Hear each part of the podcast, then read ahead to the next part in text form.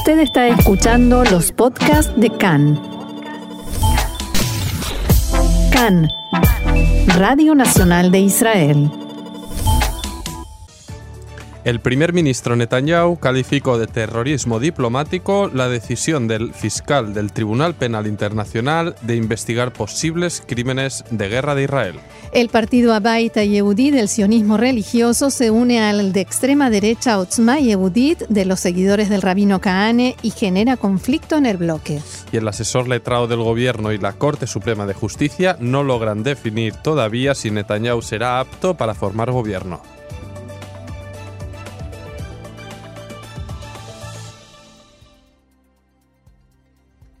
Vamos entonces al desarrollo de la información y como adelantábamos, la fiscal jefe del Tribunal Penal Internacional, Fatou Bensouda, mm, decidió, anunció su decisión de abrir una investigación formal sobre presuntos crímenes de guerra cometidos en territorios palestinos. Bensuda afirmó que hay una base razonable para pensar que se han cometido crímenes de guerra en la margen occidental, incluido Jerusalén Este, y en la franja de Gaza desde el 3 de junio de 2014. In brief, I am satisfied, one, that war crimes have been or are being committed in the West Bank en resumen, en primer lugar, estoy convencida de que se han cometido o se están cometiendo crímenes de guerra en Cisjordania, Gaza y Jerusalén Este, que los posibles casos derivados serían admisibles y que no hay razones sustanciales para creer que la investigación no servirá a los intereses de la justicia. Al término del descanso sabático, el asesor letrado del gobierno aquí en Israel, Abihai Mandelblit, reaccionó a este anuncio. Mandelblit aseguró que el Tribunal Penal Internacional de La Haya no es competente para tratar este caso, que se origina en una denuncia de la autoridad palestina contra Israel y ninguna manipulación jurídica logrará justificarlo. El solo hecho de que la fiscal decidiera impulsar un proceso contra Israel en virtud de un recurso de la autoridad palestina es en sí mismo algo inaceptable. Así lo explicaba el viceasesor de Asuntos Jurídicos Internacionales, abogado Roy Scheindorf.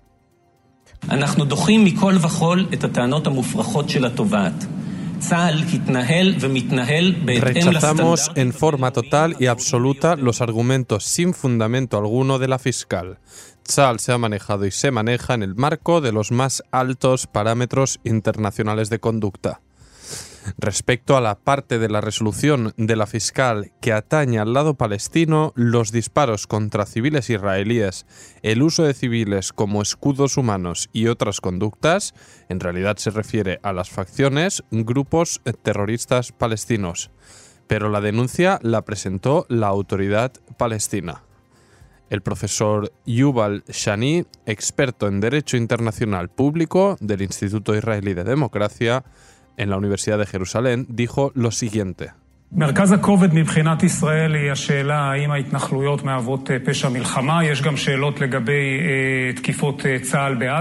El foco desde el punto de vista de Israel está en la pregunta si los asentamientos implican un crimen de guerra y hay cuestionamientos también respecto a ataques de Tzal en Gaza. En cuanto a los palestinos, el eje es si los ataques contra civiles que jamás ha llevado a cabo constituyen un crimen de guerra. Y debido a la complejidad del tema, en una medida que tiene un solo precedente en toda la historia, la fiscal ha pedido la opinión profesional de los jueces del tribunal. Si ellos deciden iniciar la investigación, será un golpe para Israel, tanto por la posibilidad de que se emitan órdenes de arresto contra funcionarios israelíes de alto rango que tiene validez en más de 100 países. Y en Israel la noticia generó una ola de críticas y expresiones de repudio. El primer ministro Benjamin Netanyahu declaró en la mañana de hoy que esto es terrorismo diplomático. También dijo, cuando se conoció la noticia, que este es un día negro para la verdad y la justicia.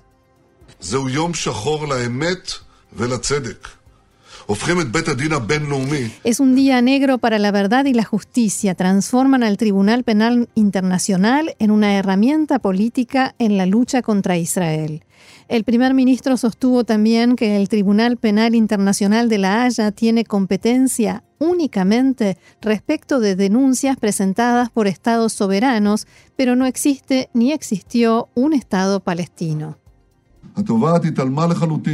בנימוקים משפטיים רציניים שהצגנו בפניה. היא גם מתעלמת מהאמת ומההיסטוריה, כשהיא אומרת שזהו פשע, פשע מלחמה, La fiscal no hizo caso a las serias argumentaciones jurídicas que le presentamos. También ignora la verdad y la historia cuando dice que es un crimen, un crimen de guerra, que los judíos que vivan en su patria, la tierra de la Biblia, la tierra de nuestros antepasados. No nos callaremos, no bajaremos la cabeza ante esta injusticia. Continuaremos luchando con todas las herramientas que tenemos a nuestro alcance. El ex ministro de Relaciones Exteriores, Israel Katz, sostuvo que la decisión de la fiscal Benzuda es grave, indignante y contraria a la ley internacional. En un comunicado que difundió este fin de semana, Katz advirtió que no es posible que la fiscal se adjudique y le adjudique al tribunal competencias jurídicas contrarias a la ley y manipule la ley internacional para que se adapte a la propaganda palestina. Y el excomandante en jefe de Tzal y candidato de Azul y Blanco, Benny Gantz, dijo que es incuestionable que Tzal es uno de los ejércitos más éticos del mundo. La exigencia de la fiscal del Tribunal Penal Internacional de La Haya no tiene ninguna base ni fundamento, es una decisión política y no jurídica y el exministro de Defensa y hoy líder del partido Abodá, Amir Pérez, se refirió también esta mañana en declaraciones a Cannes.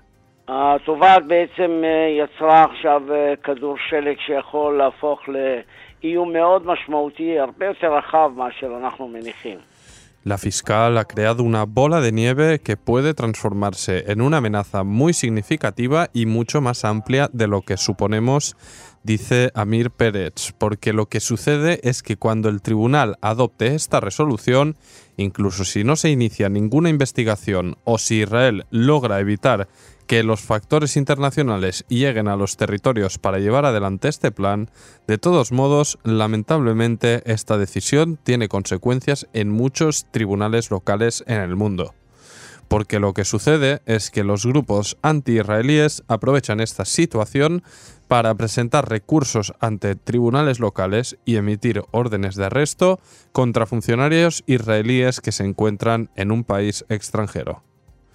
De hecho, el propio Pérez contó su experiencia cuando durante una visita a Londres en 2011, en ese caso para dar una conferencia en una universidad.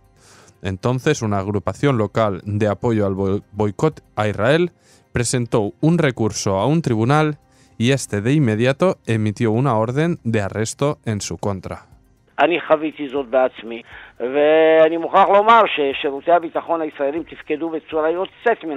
Yo lo viví en carne propia y debo decir que el Servicio de Seguridad de Israel actuó de forma extraordinaria, incluso anunciando que al parecer yo no haría el viaje, entonces esos grupos que querían denunciarme esperaron y la orden de arresto llegó al aeropuerto cuando yo ya había pasado los controles y estábamos en la parte internacional y por eso no pudieron ejecutarla y arrestarme. Pero el tribunal local emitió en forma instantánea la orden de arresto, sin escuchar a la otra parte, sin nada. Para Amir Pérez, Israel debe prepararse para una guerra jurídica, pero también actuar en el plano político para cambiar la situación.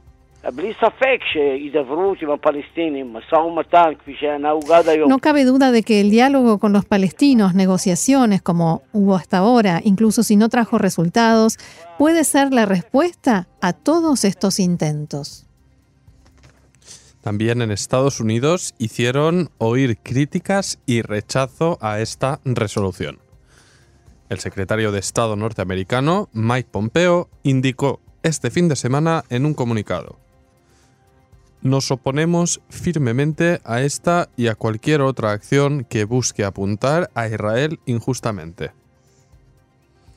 Pompeo también argumentó que Palestina no es un Estado soberano y por tanto los palestinos no son competentes para obtener la membresía completa o participar como Estado en organizaciones, entidades o conferencias internacionales, incluido el Tribunal Penal Internacional.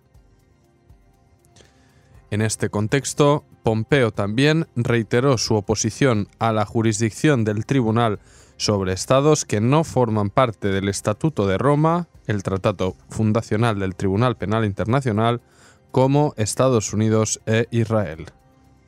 Y continuó, Estados Unidos continúa profunda, firme y consistentemente comprometido en lograr una paz integral y duradera entre Israel y los palestinos. El único camino realista para poner fin a este conflicto es a través de las negociaciones directas, aseguró el secretario de Estado. Y del lado palestino, por supuesto, hay satisfacción y festejos, especialmente para el presidente de la autoridad palestina, Mahmoud Abbas o Abu Mazen, que durante años recibió críticas eh, y que tuvo que escuchar a quienes lo acusaban de que invertía grandes esfuerzos en un imposible. Ahora finalmente puede mostrar un logro, incluso parcial e incipiente. Este es un gran día, decía Abu Mazen, es precisamente lo que deseábamos. Todo palestino que fue agredido por los israelíes puede ahora recurrir al Tribunal de la Haya. También el ministro de Relaciones Exteriores de la Autoridad Palestina, Riyad al-Malki, pasó este fin de semana por distintos programas de televisión. Fue él quien hizo el trabajo en la práctica, estuvo en La Haya y se presentó ante la fiscal Benzuda y este fin de semana decía.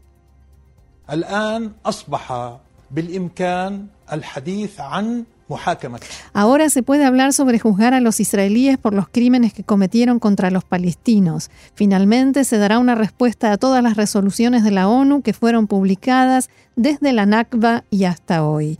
Uno de los más destacados líderes de Fatah, Saeb Erekat, también decía lo suyo. Ya en los próximos días entregaremos al tribunal los nombres de cada joven, cada palestino y palestina que fueron atacados por Israel. También Hamas difundió un comunicado felicitando por el anuncio del Tribunal de la Haya sin mencionar la parte en la que la fiscal recomienda investigar también a la organización por atacar deliberadamente a civiles abro comillas, el movimiento jamás da la bienvenida a la decisión de la fiscal del Tribunal Penal Internacional para abrir una investigación de los crímenes de guerra perpetrados por la ocupación israelí contra el pueblo palestino, señaló en el comunicado el portavoz de Hamas. Y agregó, es un reconocimiento importante que requiere de pasos concretos para que Israel rinda cuentas ante la justicia por sus crímenes contra los palestinos es el principio de la penalización de la ocupación. A diferencia de las segundas elecciones, de cara a la tercera repetición electoral, el partido tradicional del sionismo religioso, Abaita Yehudi, llegó a un acuerdo para unirse en una lista conjunta con la facción extremista Otzma Yehudit. El ministro de Educación y líder de Abaita Yehudi, el rabino Rafi Pérez, junto al líder de Otzma Yehudit, Itamar Ben-Gvir, hicieron un llamamiento a la Unión Nacional del ministro de Transportes Bezalel Smutrich para que se una a la alianza. Por ello, se han reservado los lugares 2, 5 y 8 de la lista para integrantes de la facción de Smutrich. Por su parte, los integrantes de la extrema derecha de Ben Gvir figurarán en los puestos 3, 6 y 9. Para Ben esta unión conllevará la consolidación del bloque de 61, es decir, la mayoría necesaria para gobernar. De este modo, la derecha se fortalece, dijo. El rabino Rafi Pérez consideró, tras sellar el acuerdo, que tenemos una responsabilidad con el campo derechista y está prohibido lanzar votos a la basura. Se trata de unas elecciones que marcarán el destino del gobierno de derechas y del sionismo religioso. Era imprescindible unirnos e invito al ministro Smutrich a que se una y para que esta vez el resultado electoral sea claro. Desde el centro y la izquierda respondieron al instante de, este anuncio. Desde Azul y Blanco escribieron el legado de Kahane, el rabino mm, cuyo partido KAJ fue ilegalizado por racista y de cuyos principios, eh, en cuyos principios se basa Otzma Yehudit, el eh, legado de Kahane decía está vivo y va en camino a meterse a la Knesset por culpa del proceso judicial de Netanyahu. Son elecciones de emergencia o un ejecutivo que dé inmunidad a la corrupción con racistas o un gobierno de unidad nacional moderado decían en azul y blanco, y desde el Frente Democrático, Tamar Zandberg comentó que logramos frenarlo dos veces, pero ahora, gracias al sionismo religioso, el cahanismo está en camino a la Knesset. La respuesta es un cambio de rumbo total, un campo de centro-izquierda, judíos árabes, que detenga a los cahanistas. También en el bloque de derecha, Ayelet Shaked finalmente despejó las dudas y anunció que se unirá junto a Naftali Bennett a la lista de Ayamin Ahadash. Y continúa la polémica sobre la aclaración de la norma que dictaminará si el primer ministro en funciones, Benjamin Netanyahu, será apto o no para formar coalición debido al proceso judicial que afrontará en los próximos meses. El asesor letrado del gobierno, Abihai Mandelblit, replicó al Tribunal Supremo el pasado viernes que no publicará su opinión al respecto si la Corte no hace previamente un debate a fondo sobre la cuestión. De este modo, Mandelblit traspasa el balón al tejado del Tribunal Supremo. Si éste decide iniciar la discusión, Mandelblit entonces publicará su opinión. Se trata de una solución intermedia ya que inicialmente Mandelblit no estaba dispuesto a emitir sus consideraciones, pero finalmente lo consideró bajo la condición citada anteriormente. No obstante, Mandelblit aclaró que su opinión no influirá en la resolución de los comités judiciales sobre si un inculpado en fraude, soborno y abuso de confianza puede formar gobierno, pero por ahora el Tribunal Supremo no se pronunció.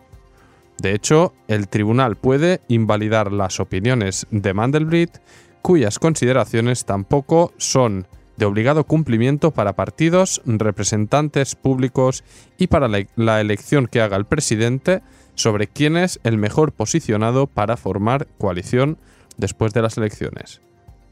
Mandelblit explicó que todavía no se conocen quiénes serán los representantes de la próxima Knesset, ni el resultado de las elecciones, ni la decisión del presidente Rivlin, y insistió en que todavía no emitió su opinión ante la posibilidad de que sea anulada por el tribunal.